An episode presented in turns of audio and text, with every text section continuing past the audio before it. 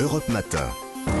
Johan Tritz et Amblin Roche. Merci de choisir Europe 1 dès votre réveil. C'est maintenant l'histoire dingue d'Anissa Haddadi. Alors c'est une histoire qui paraît être une véritable histoire de science-fiction et pourtant ça se passe bel et bien aujourd'hui Anissa. Oui, nous ne sommes pas dans un film de science-fiction, nous ne sommes pas en 2070 mais bien en novembre 2022 au Danemark, où depuis hier les élections législatives ont débuté. Et je vais vous parler ce matin d'un parti qui a animé toute la campagne, le parti synthétique. Le parti synthétique, déjà le nom est On dirait, de la bizarre, on dirait des pulls. hein. Ouais, c'est ça, effectivement. Il y a des terrains de foot presque aussi. Mm.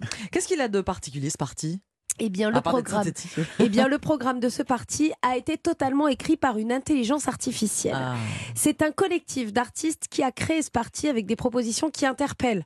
Première proposition, salaire minimum pour tout le monde à 100 000 crowns, ce qui représente à peu près 13 000 euros. Très bien. 13 000 euros pour tous les Danois, ce qui représente quand même le double du salaire moyen.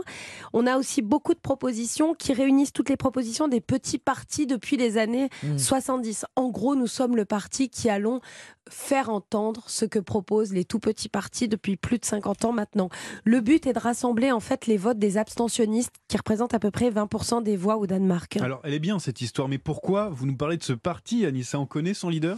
Eh bien, son leader, il va vous étonner. En tout cas, moi, je l'aime déjà. C'est un robot. Un robot qui euh, dirige le Forcément. parti et qui le représente, dont le slogan est Si vous ne faites pas confiance aux politiques, faites confiance au robot. Il est brun. Il a une, allez, une bonne quarantaine, une bonne grosse moustache, et en fait son visage est inspiré de Marcel Proust. Et c'est vrai qu'il y a quelque chose, c'est vrai qu'il ressemble à Marcel Proust. En, en gros, euh, lui, c'est pas à la recherche du temps perdu, mais c'est à la recherche des voix perdues. Ah, Vous avez bravo, ouais. Si vous voulez en savoir plus, si ça vous intrigue, vous pouvez même lui parler sur le chatbox du parti, le synthétique. Alors moi j'y étais, bon, on lui pose des questions, hein, que voulez-vous faire pour l'éducation nationale? Il vous répond.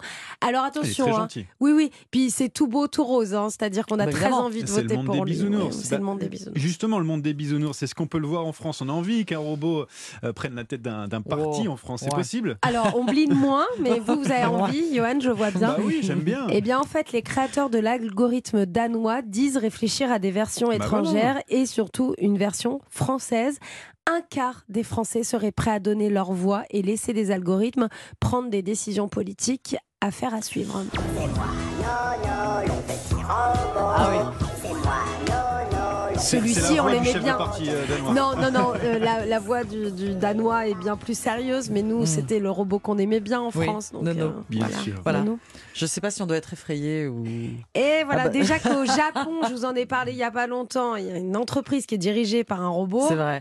Où allons-nous, les enfants? Merci beaucoup Anissa Haddadi. C'est bien vous qui ferez la météo tout à l'heure, hein? Ou mon robot, Ah. vous verrez. à 5h30 pour cela. Merci Anissa Haddadi. Europe Matin.